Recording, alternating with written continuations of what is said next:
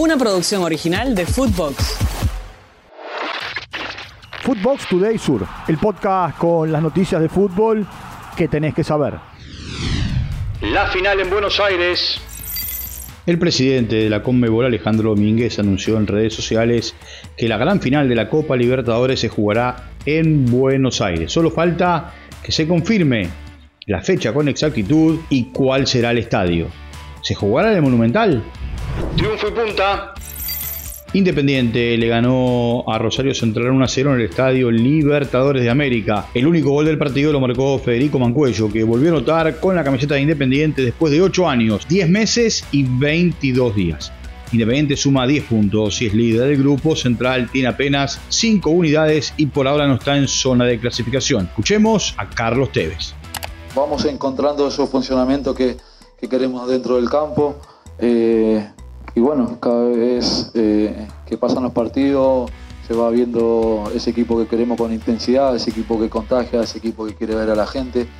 Que, eh, todavía tenemos que seguir trabajando, pero ese es el equipo que, queremos, que queremos ver todo, ¿no? El de primer tiempo, el que, presionaba, el que atacaba. Eh, creo que ese es el camino. Y después me pone muy feliz por los muchachos, la verdad que Mancu, Iván, son referentes de este equipo, este grupo lo llevan ellos adelante y a mí me pone feliz cuando corean su nombre, la verdad que es porque uno eh, está haciendo bien el trabajo y, ellos más que nada se lo merecen porque hacen todo para poner a Independiente ahí arriba. Empate en el Bajo Flores. San Lorenzo y Estudiantes de La Plata empataron 1 a 1 en el estadio Pedro Videgain. Javier Correa abrió la cuenta para el pincha, Adam Vareiro lo empató para el Ciclón. San Lorenzo tiene 3 puntos en eh, lo que va del torneo, Estudiantes suma 11 unidades. ¿Qué dijo Rubén Darín Súa? Lo escuchamos. Creo que en líneas generales el equipo hizo un buen partido, mucho mejor obviamente el segundo tiempo. Teníamos mucha gente joven en el inicio del partido, entre los 10 jugadores de campo y a, veces no tomamos buenas decisiones, vamos un poco más apurado de lo normal en el primer tiempo. Creo que el segundo tiempo el equipo hizo un, muy buen segundo tiempo, levantamos el resultado, creo que merecimos ganar.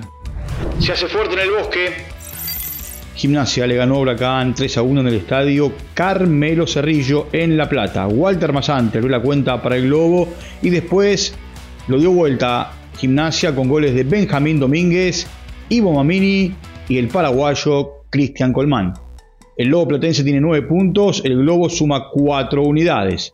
Por su parte, en eh, Mendoza, Godoy Cruz y Unión empataron 0 a 0. Godoy Cruz es líder de su grupo con 13 unidades. Asumió el Titán Martín Palermo fue presentado como nuevo entrenador de Olimpia con un contrato hasta fines del 2024. Dirigió la primera práctica y tendrá su debut el próximo sábado en el clásico ante Cerro Porteño. Escuchemos a Martín Palermo vuelva a ser ese equipo fuerte, poderoso y, y, que vuelva a estar en los primeros puestos. Puedo pensar que Olimpia puede ser un equipo que juegue de la misma manera que mis anteriores equipos porque eran eran distintos o porque tenían otras necesidades o porque tenían otras prioridades.